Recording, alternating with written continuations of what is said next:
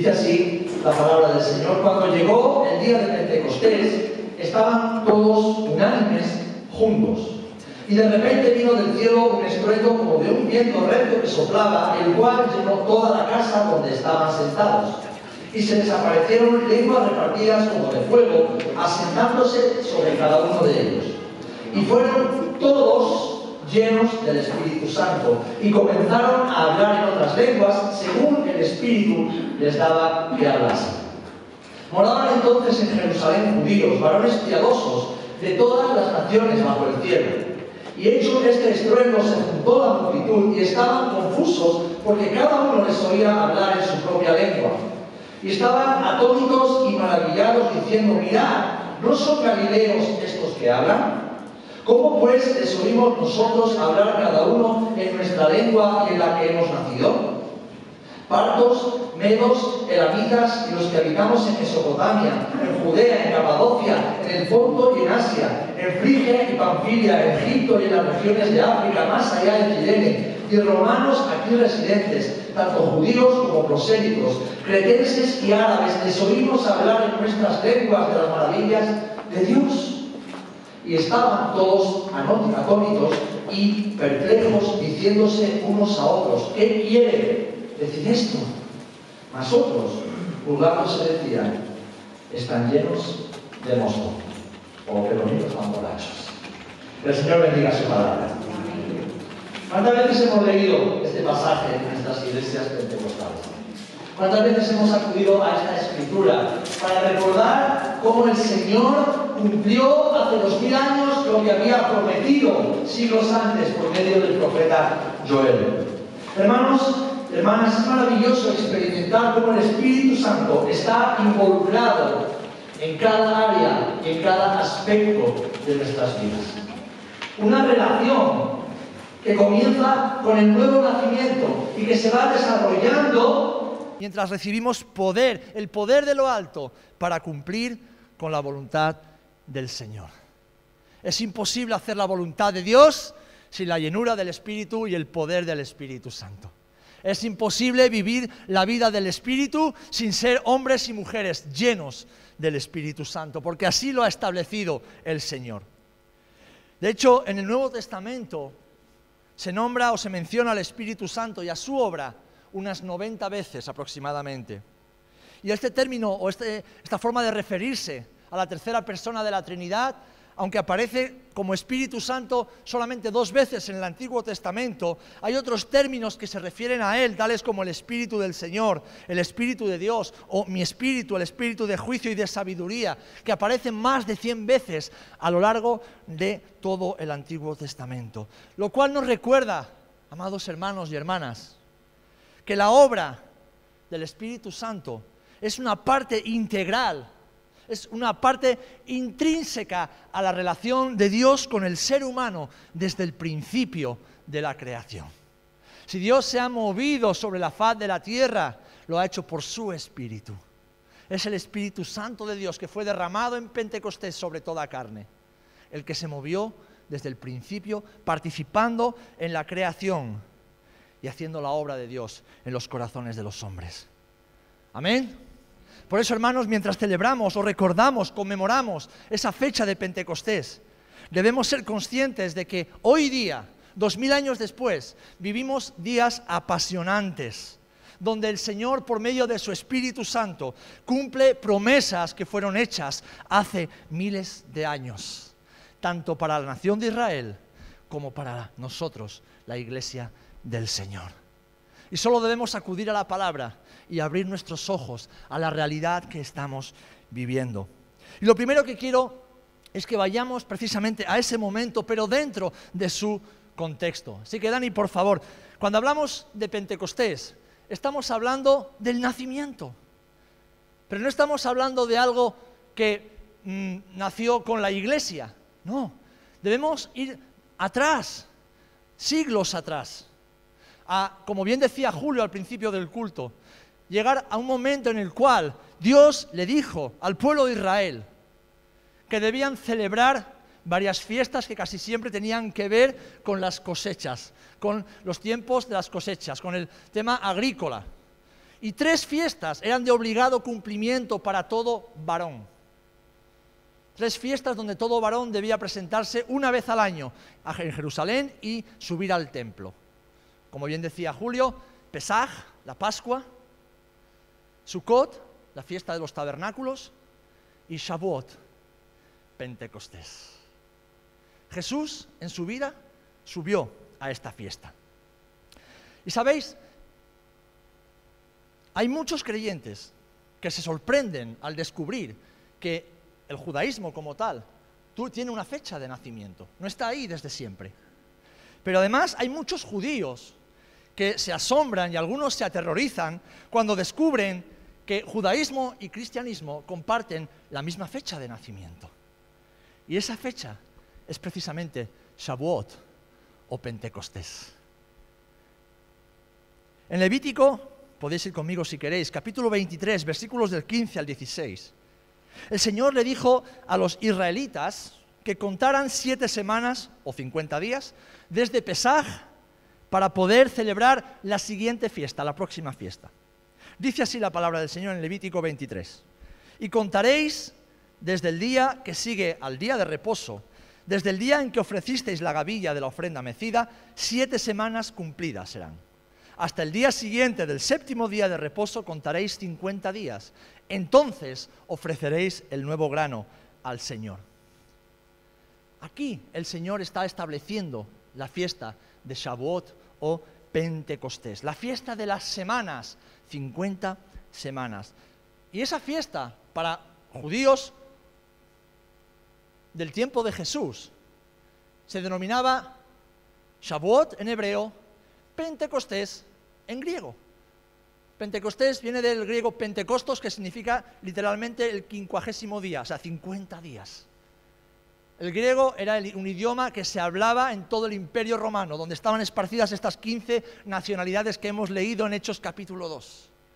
Todo el mundo conocía lo que significaba Pentecostés en el mundo judío de aquella época. Shavuot era la fiesta que además para los judíos conmemoraba el día en que el Señor le dio la Torá a la nación de Israel. Si vamos a Éxodo capítulo 19, eh, eh, capítulo 19 y 20, vemos cómo el Señor llevó a toda la nación a la falda del monte Sinaí, le dijo que esperara ahí y a Moisés le dijo que subiera porque le iba a revelar sus leyes y sus mandamientos.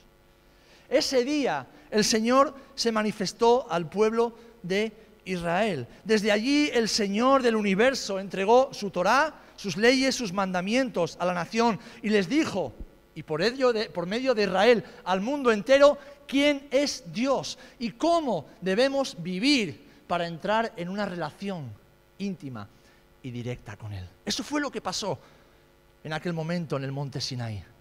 Dios se reveló al hombre a través de una nación entera, la nación de Israel. Y Shavuot conmemora precisamente el nacimiento de lo que es la religión judía o la relación de Dios con una nación como es el pueblo de Israel. Y eso es lo que subían a celebrar 50 días después del primer día de reposo, tras la Pascua. Eso es lo que estaban celebrando los discípulos de Jesús, el día en que el Espíritu Santo fue derramado sobre la iglesia. Y como decíamos, es una fiesta de obligado peregrinaje. Y vemos aquí que en el texto de Hechos como naciones, hasta 15 naciones. Y como bien decía Julio, para algunos tal vez unos pocos días, para otros semanas y para otros quizás un mes entero viajando por todo el imperio para llegar a celebrar la fiesta en obediencia al Señor. Una fiesta de gozo, una fiesta de adoración y celebración comunitaria mientras judíos de todo el mundo conocido confluían en un mismo lugar, confluían en el templo para adorar a Dios. Esa misma fiesta la celebró Jesús los años que estuvo sobre la tierra. Y ahí estaban los discípulos de Jesús. De hecho, hemos leído en Hechos capítulo 2 que, ¿cómo abre el texto? Cuando llegó el día de Shavuot, cuando llegó el día de Pentecostés. Es decir, habían transcurrido 50 días desde la Pascua en que Jesús había sido crucificado Tres días después, tras el día de reposo, el primer sabbat después de la Pascua, Jesús había resucitado. Y fijaros las maravillas de la Escritura, cómo el apóstol Pablo hace una conexión entre este acontecimiento, la resurrección de Jesús, y el momento en que se empiezan a contar 50 días hasta Pentecostés. En Primera de Corintios, capítulo 15, versículo 20, cuando Pablo habla de Jesús, dice, "Mas ahora Cristo ha resucitado de los muertos" y que dice, "primicias de los que durmieron es hecho." ¿Saben qué se hacía el primer día después o el primer día después del Shabbat tras la Pascua? se entregaban las primicias. El Señor le ordenó al pueblo de Israel que celebraran la Pascua. Y cuando terminara esa Pascua, esperaran al siguiente día de reposo, el sábado. Y después de ese día de reposo, entregaran las primicias. ¿Qué son las primicias? Para ellos significaba que casi dos meses antes de recoger la cosecha, ir a una esquina cada hombre de su campo, de su terreno, y cortar lo que había nacido ya. Cortar esos primeros frutos, eso que todavía eran retoños verdes. Y entonces hacían una gavilla y se lo llevaban al sumo sacerdote. El sumo sacerdote, lo podéis leer en Levítico y en Deuteronomio, tomaba esa gavilla, que era la ofrenda de las primicias de cada hombre de Israel al Señor, dice que era una ofrenda mecida, mecía esa gavilla delante del Señor. Porque ese, esa porción de cosecha eran las primicias que representaban al resto de la cosecha. Y Pablo está diciendo, Jesús, quien resucitó de los muertos, primicias de los que durmieron, es hecho. ¿Pueden ver la conexión? Jesús fue el primero entre todos los que un día resucitaremos para siempre con Él. Y es maravilloso. Jesús, como esas gavillas que se presentaban delante del Señor el día después del primer día de reposo tras la Pascua, resucitó el primer día después del Sabbat tras la Pascua, en la que Él mismo fue la Pascua, fue el Cordero y después la gavilla delante del Señor. Porque esta gavilla, mis amados hermanos, es un tipo, es un símbolo de Jesús, de esa ofrenda presentada al Señor en representación de todos aquellos que después por la fe moriríamos a esta carne, pero resucitaríamos con Él para no morir nunca más. ¡Qué maravilla! ¡Qué maravilla! Y el día de Shavuot, el día de Pentecostés, los discípulos se encontraban reunidos, esperando en obediencia al Señor, unánimes en un mismo lugar, tal y como Jesús se lo ordenó. Pero fijaros, las abuelas solían decir, cuando alguien era muy agudo, este hombre, esta mujer, no da puntada sin hilo, ¿verdad? Un refrán muy castizo. Lo hace todo con intención, sabe muy bien lo que está haciendo. El Señor no da puntada sin hilo. Dice, o leemos en Éxodo 20, cuando el Señor da los mandamientos a Israel, en el versículo 18, que todo el pueblo observaba el estruendo y los relámpagos y el sonido de la bocina y el monte que humeaba, y viéndolo el pueblo temblaron y se pusieron de lejos. Es decir, el pueblo escuchó, vio algo antes de que la ley, o mientras la ley era dada a la nación. Dice el día de Pentecostés que cuando el pueblo entero estaba reunido en el templo de Jerusalén para recordar lo que Dios había hecho años atrás, dándoles la ley para ellos y para las naciones enteras, dice, y de repente vino del cielo un estruendo como de viento recio una tormenta de viento que soplaba, el cual llenó toda la casa donde estaban sentados y se les aparecieron lenguas repartidas como de fuego. Hermanos, como en el monte Sinaí, siglos atrás, de nuevo el Señor se manifestó a los hombres. Pero ya no para darles la ley, porque la ley había sido cumplida en la persona de Jesucristo. No, ya no para darles algo que producía muerte, sino algo que produciría vida y vida abundante en todos aquellos que recibieran el regalo y el don del Espíritu Santo. Y ya no solamente para una nación escogida por Dios como era el pueblo de Israel, sino para todos aquellos que por medio de la fe en el sacrificio expiatorio de Cristo recibieran al Señor arrepintiéndose de sus pecados y creyendo que el don del Espíritu Santo era para todos. Gloria a Dios. Gloria a Dios. Dice que el templo fue lleno de un viento recio. Y sobre los discípulos de Jesús se depositó el fuego de Dios en forma de, lenguas de fuego o llamas de fuego visibles a todos los hombres. Y entonces, llenos del Espíritu Santo, comenzaron a hablar en lenguas, en otras lenguas que hombres y mujeres de más de 15 nacionalidades decían, ¿cómo es que hablan lo que nosotros hemos aprendido de nuestro nacimiento si son galileos? Lenguas no aprendidas humanamente, sino impartidas por el Espíritu Santo para que los escucharan magnificar y glorificar el nombre del Señor.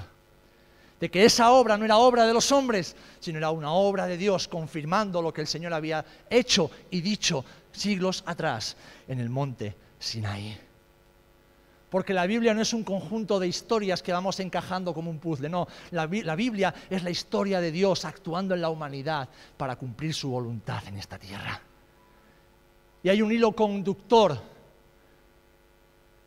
Y Dios está revelando a Jesucristo en el Antiguo Testamento. Dios está revelando al Espíritu Santo y su obra en el Antiguo Testamento y nosotros hoy no podemos disociarlo como vemos ahora, sino que debemos abrazar toda la escritura, como decía el apóstol Pablo, porque toda la escritura es útil para enseñar, para redarguir, para capacitar, para preparar. ¿A qué escritura estaba hablando, estaba hablando Pablo? Del Antiguo Testamento, era lo que tenían en aquel momento. Era lo que tenían en aquel momento. Y él da testimonio de todo lo que después vendría, como un ayo, como un maestro que nos guía hacia la persona de Jesucristo. Hermanos, Cristo fue las primicias 50 días antes y ahora llegaron los primeros frutos de la iglesia, la primera gran cosecha.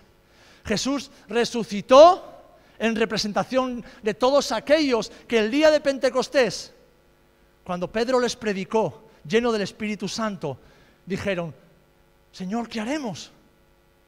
Nos has dicho que nosotros matamos al Mesías. Nos has dicho y hemos entendido que por nuestra culpa, el enviado de Dios, el ungido de Dios, Dios hecho hombre, ha padecido en la cruz. ¿Qué haremos? Y Pedro les dice, arrepentíos y confesad vuestros pecados. Confesad vuestros pecados y creed en el Evangelio. Y dice que ese día miles de personas en el templo de Jerusalén recibieron a Cristo como su Señor y Salvador, la primera gran cosecha de la iglesia. Cristo las primicias. Y en Pentecostés, la primera gran parte de esa cosecha. Ese día en que se conmemoraba el nacimiento del judaísmo siglos atrás, celebramos el nacimiento de la iglesia. Celebramos el nacimiento de la iglesia del Señor. Una comunidad de vida y de fe que durante dos mil años ha estado dirigida y protegida por el Espíritu Santo de Dios. Amén. Ahora bien, ahora bien, es importante, mis amados hermanos, porque saben, una de las cosas que siempre hemos escuchado, yo he escuchado acerca de los pentecostales, los que nos denominamos pentecostales, ah, es que sois muy ignorantes porque vosotros vais a las experiencias y, y no, no, perdona. Nuestra vida como cristianos o evangélicos o pentecostales está sustentada única y exclusivamente en la palabra del Señor en lo que Dios dice en su palabra. Luego cada uno escoge creer o no creer o interpretarlo como quiera. Y cada uno rendirá cuentas delante del Señor de lo que interpreta acerca de la Escritura. Pero nuestra experiencia con el Espíritu Santo está sustentada en lo que Dios dice y Dios revela en su palabra de la persona del Espíritu Santo y de la obra del Espíritu Santo. Y no debemos quedarnos solamente, como erróneamente se ha enseñado durante generaciones y siglos, incluso por los propios reformadores del siglo XVI en adelante, quedarnos con el Nuevo Testamento. No, no, no. porque el Nuevo, Testamento no tiene la persona y obra del Espíritu Santo en exclusividad. Fijaros, el libro de Hechos nos enseña, nos muestra a la comunidad cristiana recién nacida como parte de la comunidad judía de Jerusalén. La iglesia no nació en Nueva York ni en Australia con los Gilson. La iglesia del Señor nació en Jerusalén. Los primeros discípulos y creyentes eran judíos, pensaban como judíos y vivían como judíos. Conocían la ley de Dios que habían heredado de sus padres. Y en ella se les enseñaba quién era el Espíritu de Dios y lo que hacía el Espíritu de Dios. Ellos eran además, como dice el libro de Hechos, los primeros capítulos, un grupo respetado dentro del judaísmo. Dice que tenían gracia y favor delante del pueblo porque hacían bien, sanando, aceptando, restaurando y dando de comer a los necesitados. Ahora, sucedieron cosas enseguida que separaron a ambas comunidades y tristemente en la iglesia se introdujeron herejías, falsas enseñanzas en cuanto a la persona y obra del Espíritu Santo y también en cuanto a la nación de Israel y su relación con el Espíritu Santo. Una de ellas, que la hemos visto muy presente en las redes sociales en estos días con el conflicto entre Israel y Gaza, es la teología del reemplazo, que ya estaba muy presente en esos primeros años del siglo II. Una teología que convenció a muchos creyentes de que Dios había cancelado, abrogado y suspendido su pacto con la nación de Israel y que ya estaban condenados eternamente porque supuestamente ellos habían crucificado al Mesías. Déjame recordarte que el Mesías, Jesús, murió por ti y por mí, no solamente por Israel. O sea que tú y yo lo matamos con nuestro pecado. Pero en segundo lugar, quienes crucificaron, porque eran los únicos que tenían autoridad de hacerlo, no fueron los judíos, fueron los romanos. Pero esta mentira de un espíritu antisemita que opera en el mundo desde siglos atrás, se infiltró dentro de la iglesia, denominando esta teología como, o esta creencia como el antisemitismo cristiano, del cual el propio Martín Lutero predicó y promulgó con gran vehemencia. ¿Sabéis? El propio Hitler usó palabras de Martín Lutero, y para nuestra vergüenza como evangélicos lo digo, usó palabras y discursos de Lutero contra los judíos para justificar el holocausto judío. Y eso es terrible. Eso es terrible, mis amados. Con el paso del tiempo, muchos comenzaron a enseñar que el Antiguo Testamento era algo irrelevante, mientras que el Nuevo Testamento era lo único que los creyentes necesitábamos para conocer y saber acerca del Espíritu Santo. Y por lo tanto, si el Antiguo Testamento no tenía eh, necesidad de ser estudiado e Israel estaba condenado, Israel y el Espíritu Santo no tenían nada que hacer. Eso es una gran falacia, es una gran mentira. Fijaros dónde aparece ya la obra y persona del Espíritu Santo. Génesis capítulo 1, versículo 2. ¿Qué leemos? ¿Cómo estaba la tierra en Génesis capítulo 1, versículo 2? Desordenada y vacía. Y las tinieblas estaban sobre la faz del abismo y el Espíritu Santo, el Espíritu de Dios, se movía sobre la faz de las aguas. Recorremos todo el Antiguo Testamento y como he dicho, aparece más de 100 veces la persona y obra del Espíritu Santo hasta que llegamos a Malaquías capítulo 2 versículo 15, quien dice, Malaquías es el último libro del Antiguo Testamento, ¿no hizo él uno habiendo en él abundancia de espíritu? ¿Y por qué uno? Porque buscaba una descendencia para Dios. Guardaos pues en vuestro espíritu y no seáis desleales para con la mujer de vuestra juventud. Curioso cómo el Señor termina el Antiguo Testamento lidiando con el matrimonio y los problemas matrimoniales. Estos pasajes, mis amados, describen al Espíritu Santo como una parte fundamental de la creación. Y si vemos la historia del pueblo de Israel, Moisés era un hombre que fue lleno del Espíritu para poder dirigir al pueblo. Los 70 ancianos que Moisés escogió para ayudarle eran hombres llenos del Espíritu. Josué se dice de él que era un hombre en quien está el Espíritu del Señor. El rey David pudo vencer las batallas del Señor y componer las canciones que llevamos cantando casi tres mil años, inspirado y lleno del Espíritu Santo. Otoniel, Gedeón, Jefté y Sansón, todos eran hombres que dirigieron y juzgaron a Israel bajo el poder del Espíritu Santo. Incluso, fijaros, los artesanos que construyeron el tabernáculo en el desierto, incluso esos, fueron hombres llenos del Espíritu Santo. Hombres llenos del Espíritu Santo. La escritura, mis amados, nos enseña que el Espíritu Santo es un regalo de Dios, es un don de Dios y es para que cada uno de nosotros poder cumplir con la voluntad del Señor, guiados por el poder del Espíritu del Señor. Amén. Y esta es una de las grandes mentiras del racionalismo moderno dentro de la iglesia. No necesitamos tanto del Espíritu Santo. Tenemos un montón de medios audiovisuales, tecnológicos, tenemos un montón de literatura cristiana, tenemos un montón de recursos. Y aunque no lo decimos abiertamente, vivimos de esa manera. Pero déjame decirte algo, déjame decirte algo. Tú no puedes hacer absolutamente nada en la obra de Dios sin la llenura, la unción y la guía del Espíritu Santo. Amén. Y yo tampoco. Es más, ni siquiera eres capaz, somos capaces de vivir conforme a la voluntad de Dios para nuestras vidas si no somos guiados, dirigidos, instruidos y corregidos por el Espíritu Santo. Empezaremos poco a poco a vivir como vivíamos antes abrazaremos una vida religiosa de domingo en domingo, pero durante la semana viviremos casi exactamente igual. Ya no diremos palabrotas, tal vez ya no nos emborrachemos, tal vez ya no veamos ciertas cosas, pero nuestro estilo de vida volverá a ser muy similar al que teníamos antes de conocer a Cristo. Pero iremos cada domingo al culto, daremos nuestras ofrendas y seremos buenos cristianos y cristianas. Es imposible vivir la vida del Espíritu sin estar llenos del Espíritu Santo de Dios. Y es imposible cumplir la voluntad de Dios en nuestras vidas sin vivir llenos cada día de la presencia y la persona del Espíritu Santo. Amén. Y como veo que el ambiente se está caldeando, ¿verdad, Charo? Vamos a encender el aire, ¿eh? para que además del Espíritu Santo nadie se me ahogue. ¿eh? Así que si alguien por ahí, algún ujier que pueda encender aire acondicionado, que yo también estoy empezando a sudar la gota gorda aquí con estos focos. El Espíritu Santo es parte de la obra de Dios en toda la humanidad. Porque el Espíritu Santo en, el Antiguo Testamento es símbolo y sombra de lo que Dios hará después de Jesucristo. Y entramos en la tercera parte. El Espíritu Santo en el Nuevo Testamento, dale Dani por favor, es la promesa cumplida. Es la promesa cumplida. Es lo que Dios prometió y el Señor regaló.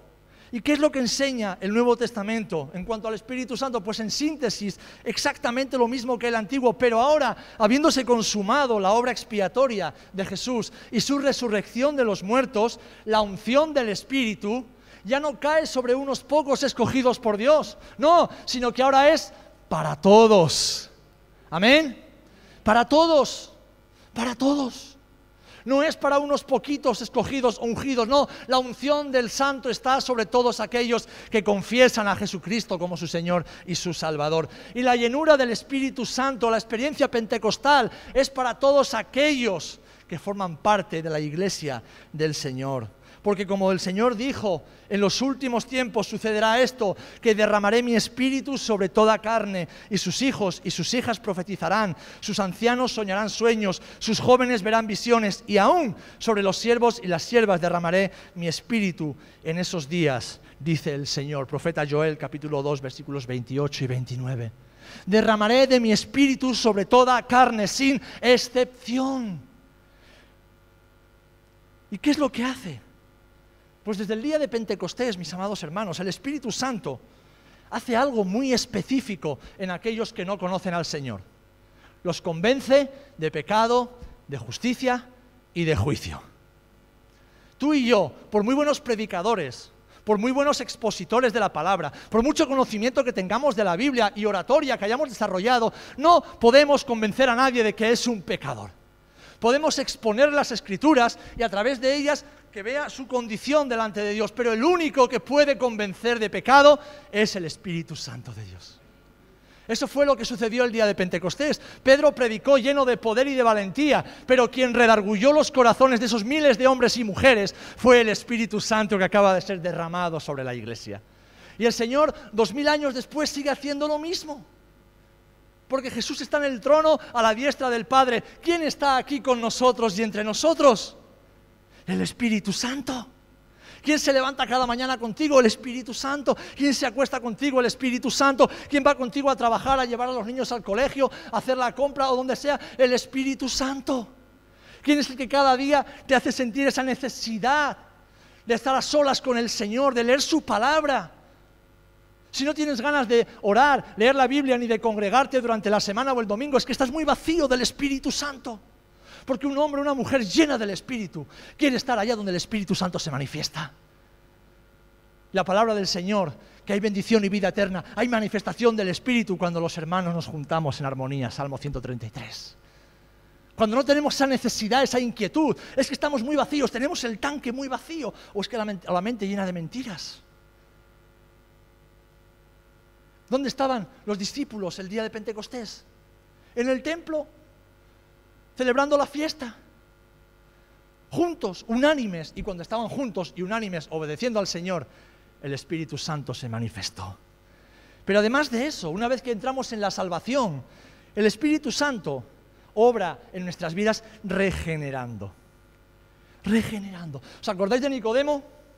¿Os acordáis de Nicodemo, este maestro de la ley? Jesús se mosqueó con él. Jesús se enfadó con él. Porque claro, Señor, ¿cómo puedo ser salvo? Y Jesús le explica, tienes que nacer de nuevo. Y Nicodemo se extraña y dice, bueno, ¿cómo que nacer de nuevo? ¿Cómo puede un hombre adulto volver a entrar en el vientre de la... y, y, Jesús dice, no, hombre, no, seas toquete. ¿Cómo que entrar en el vientre de la madre? ¿Cómo es que un maestro de la ley, un hombre que conoce la Torá, que conoce la Tanaj, que conoce los Shabbat, que conoce los mandamientos, que lo conoce todo, cómo es que no sabe lo que el Espíritu Santo hace en el corazón del hombre? Si el propio profeta Ezequiel lo dijo, os daré un nuevo corazón, regeneraré vuestras vidas desde dentro hacia afuera. El Espíritu Santo regenera, es decir, hace algo completamente nuevo en cada uno de los hombres y mujeres que entregan su vida a Cristo. Y lo lleva haciendo durante estos dos mil años. Pero además el Espíritu Santo, como en el Antiguo Testamento, tal y como enseña Nehemías, enseña. Jesús dijo en Juan 16:13 que el Espíritu Santo nos guiaría a qué? A toda verdad. Él os recordará todo lo que yo os he enseñado. El Espíritu Santo enseña, enseña pero no enseña teoría, no enseña conceptos teológicos fáciles de incluso de nombrar. El Espíritu Santo enseña vida, porque la palabra se convierte en vida cuando es enseñada, instruida y recibida por el Espíritu y en el Espíritu. Si no es así, la letra mata, la letra condena, la letra nos convierte en religiosos que saben lo que tienen que hacer, pero no lo hacen, aunque viven apariencia de que lo hacen. Y el Señor no quiere que vivamos así, Él quiere que seamos enseñados por el Espíritu. Pero además el Espíritu Santo imparte fe, imparte fe. Hebreos capítulo 11, ¿de quién nos habla? ¿De hombres y mujeres del Nuevo Testamento? ¿De los grandes líderes de la iglesia, del movimiento pentecostal? ¿De quiénes nos habla Hebreos capítulo 11? ¿Quiénes son los héroes de la fe? Hombres y mujeres del Antiguo Testamento. Hombres y mujeres que seguramente sin saberlo en muchas ocasiones recibieron fe de parte del Espíritu del Señor para llevar a cabo la obra que Dios les había encomendado, lo cual les llevó a padecer, a sufrir, a no ver las promesas cumplidas, pero les permitió perseverar hasta el final. Y el Espíritu Santo es el que pone fe en tu corazón para que creas en Jesucristo y te arrepientas de tus pecados. Pero también es el que pone fe en tu corazón para que cuando ores le pidas al Señor conforme a su voluntad y creas que Él puede hacerlo. Es el Espíritu Santo. Además, la fe es una de las manifestaciones del fruto del Espíritu, es decir, de estar llenos del Espíritu. La profecía. Se cree que el 30% de toda la escritura es profecía, es profecía. Y el Espíritu Santo nos enseña a través del Antiguo Testamento que la palabra profética es una manifestación de un hombre o una mujer lleno del Espíritu de Dios. De hecho, Moisés, cuando sus colaboradores se enfadaron y dijeron, Moisés, diles que se callen, que están profetizando. ¿Qué responde Moisés en eso, perdón, en Números capítulo 11? Dice, ojalá todo el pueblo del Señor fuera profeta, que el Señor pusiera su espíritu sobre ellos. ¿Y qué es lo que dice Pablo? Buscad los dones mejores, pero sobre todo que profeticéis, primera de Corintios 14, para edificación de la iglesia. O sea que el Espíritu Santo tiene un plan establecido desde el Antiguo Testamento hasta nuestros días. Y como nos dijo Jesús a través de los apóstoles, pero recibiréis poder cuando haya venido sobre vosotros el Espíritu Santo y me seréis testigos en Jerusalén, en Judea, en Samaria y hasta lo último de la tierra. Pentecostés, Shavuot, es precisamente el cumplimiento de esa promesa. De que todo hombre y mujer que dice yo soy un hijo, una hija de Dios y quiero hacer la voluntad de Dios, reciba el poder, la capacidad para poder hacer la obra de Dios. Porque humanamente no podemos en nuestras fuerzas, en nuestra sabiduría, en nuestra capacidad, mis amados hermanos, no podemos, no sabemos, necesitamos el poder sobrenatural del Espíritu Santo. ¿Cuántos dicen amén? Si no, viviremos vidas religiosas, vidas mediocres, haciendo siempre lo mismo, estando siempre con las mismas personas, no creciendo, no avanzando y sobre todo deshonrando el supremo llamamiento que hemos recibido de llevar la buena semilla hasta lo último de la tierra.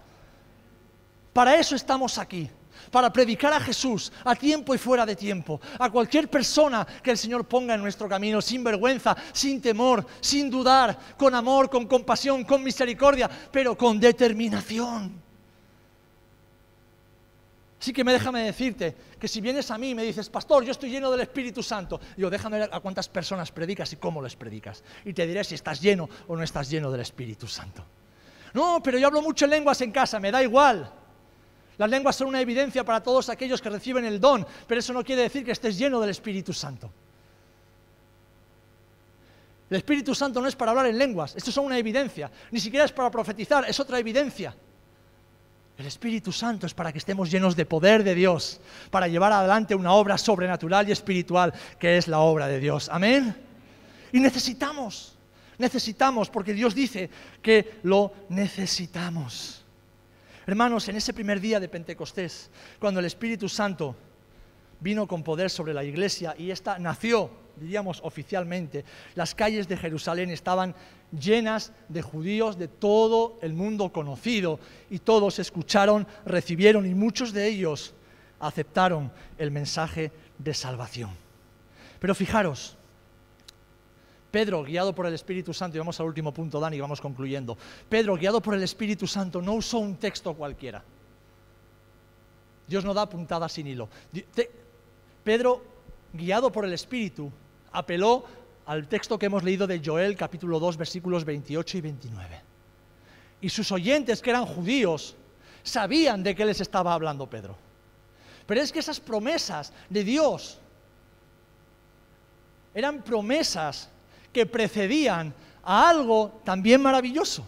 Si lees el capítulo 2 de Joel y el capítulo 3, ves que esta promesa del Espíritu Santo derramado sobre toda carne precedían a grandes promesas de regeneración, restauración y reunificación para la nación de Israel. Ellos creían que Joel había profetizado de un tiempo muy específico en el futuro, cuando estas profecías de dispersión, y persecución se hubieran ya cumplido. Un tiempo cuando el pueblo de Dios sería restaurado a su tierra y protegido por el Espíritu Santo mismo. Hermanos, el regreso en masa de los judíos a la tierra de Israel coincide exactamente con el nacimiento o el avivamiento del movimiento pentecostal dentro de la iglesia evangélica. ¿Saben lo que quiere decir esto? Que cuando Dios hace las cosas, no las hace a medias. Porque Él tiene un solo pueblo, un solo pueblo. Una parte de ese pueblo aún está ciega, aún no ha reconocido a Jesús como Mesías. Y hasta que no lo hagan, no serán salvos. Porque solamente por Cristo se puede entrar en la morada celestial. Amén. No por ser judío ni por ser nada, solamente aquellos que reciben a Cristo como Señor y Salvador, como su Mesías, pueden entrar. Y esto también es para los hijos de Israel. Pero Dios tiene un plan. Y Dios no ha desechado a su pueblo como dice Romanos capítulo 11. No, no, Él no los ha desechado. Porque Él dice que las promesas y el pacto que hizo con Él y que renovó con David es un pacto perpetuo y eterno para todas las generaciones. Y Dios no miente, y Dios no se equivoca, y Dios lo deja claro cuando quiere que algo se quede claro.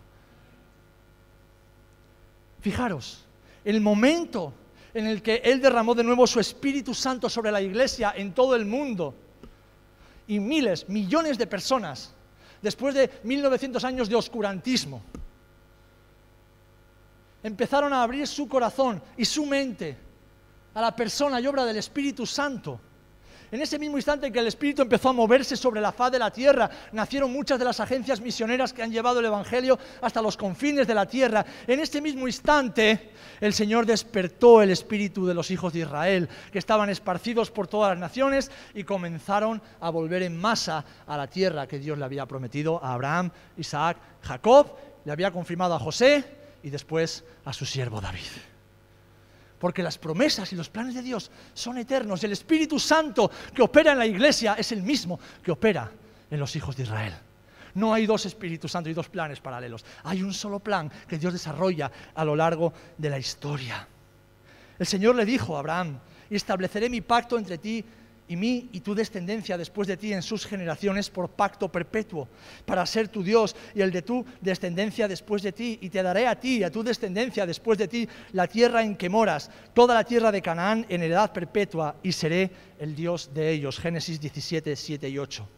Y en Jeremías una vez que el pueblo había sido expulsado o estaba a punto de serlo. Dice, y seré hallado de vosotros, dice el Señor, y haré volver vuestra cautividad, y os reuniré de todas las naciones y de todos los lugares allá donde os arrojé, dice el Señor, y os volveré al lugar de donde os hice llevar. Durante siglos, para muchos creyentes, esto era algo que ya había ocurrido en el pasado, porque no existía Israel. Pero desde el 1947 y los años precedentes, esto ya no es un sueño ilusorio, ya no es una casualidad de la historia, es Dios actuando una vez más para cumplir sus planes en la iglesia, por medio de la iglesia y también a través de los hijos de Israel. ¿Saben? El, avivamiento espiritual que comenzó en la calle Azusa y en años anteriores, aunque eso fue la manifestación pública, hace ya un siglo y medio.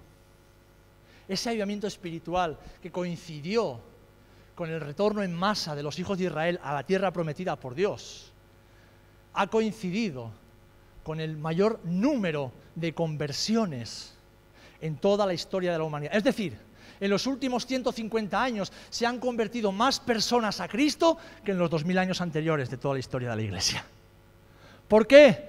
Porque cuando Dios acelera los tiempos, para cumplir su palabra, cosas pasan, cosas pasan, cosas suceden.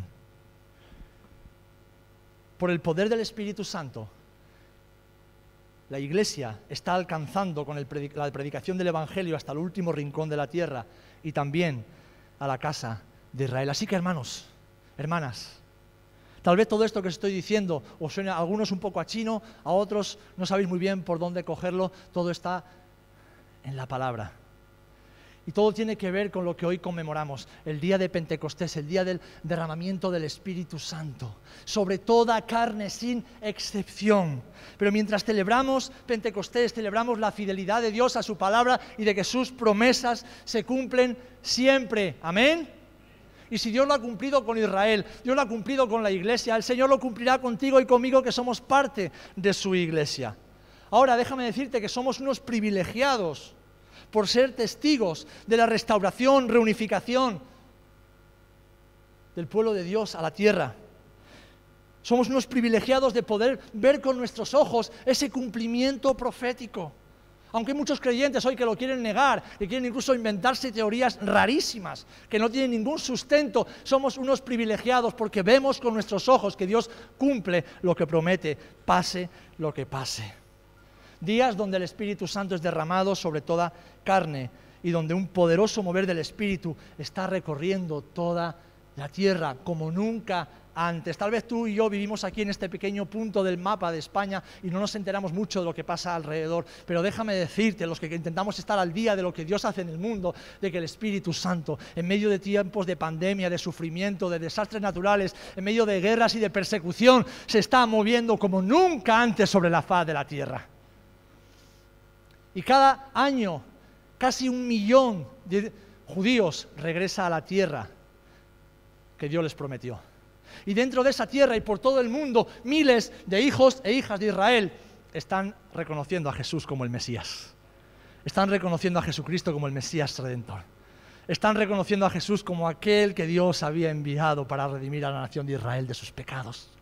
Y esto es también cumplimiento de una promesa que Dios hizo. Y esto es Pentecostés.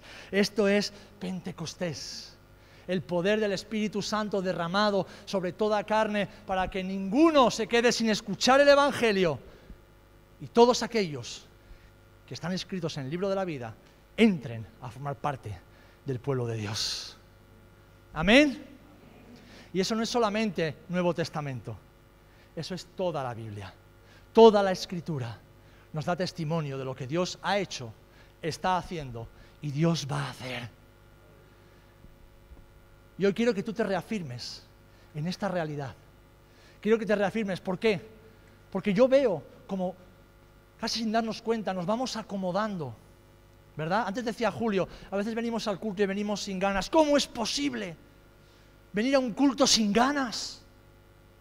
¿Cómo es posible venir a la reunión de los santos después de haber estado toda la semana batallando con personas que nos hacen la vida imposible muchas veces, batallando con dificultades, circunstancias? ¿Cómo es posible llegar aquí sin ganas? ¿Cómo es posible que llega el miércoles y estamos siempre muy ocupados haciendo otras cosas y no queremos venir a este lugar para experimentar la presencia de Dios en medio del pueblo de Dios. ¿Cómo es posible? Porque estamos vacíos del Espíritu Santo, porque Pentecostés es una historia lejana para nosotros. ¿Cómo es posible que viendo tanta necesidad a nuestro alrededor, viendo tantos hombres y mujeres que sufren, ahí hablaba con Benji y, le contaba la historia de un amigo mío de aquí de Rota, y él me decía, quebrantado, Serafín, ¿tú te imaginas cómo está pasándolo ese hombre que no tiene a Cristo? Nosotros podemos afrontar eso y nos dolería mucho, pero, pero tenemos a Cristo. Y ese hombre, y tantos hombres y mujeres, y tantos jóvenes que no tienen a Jesús que no tienen a Jesús.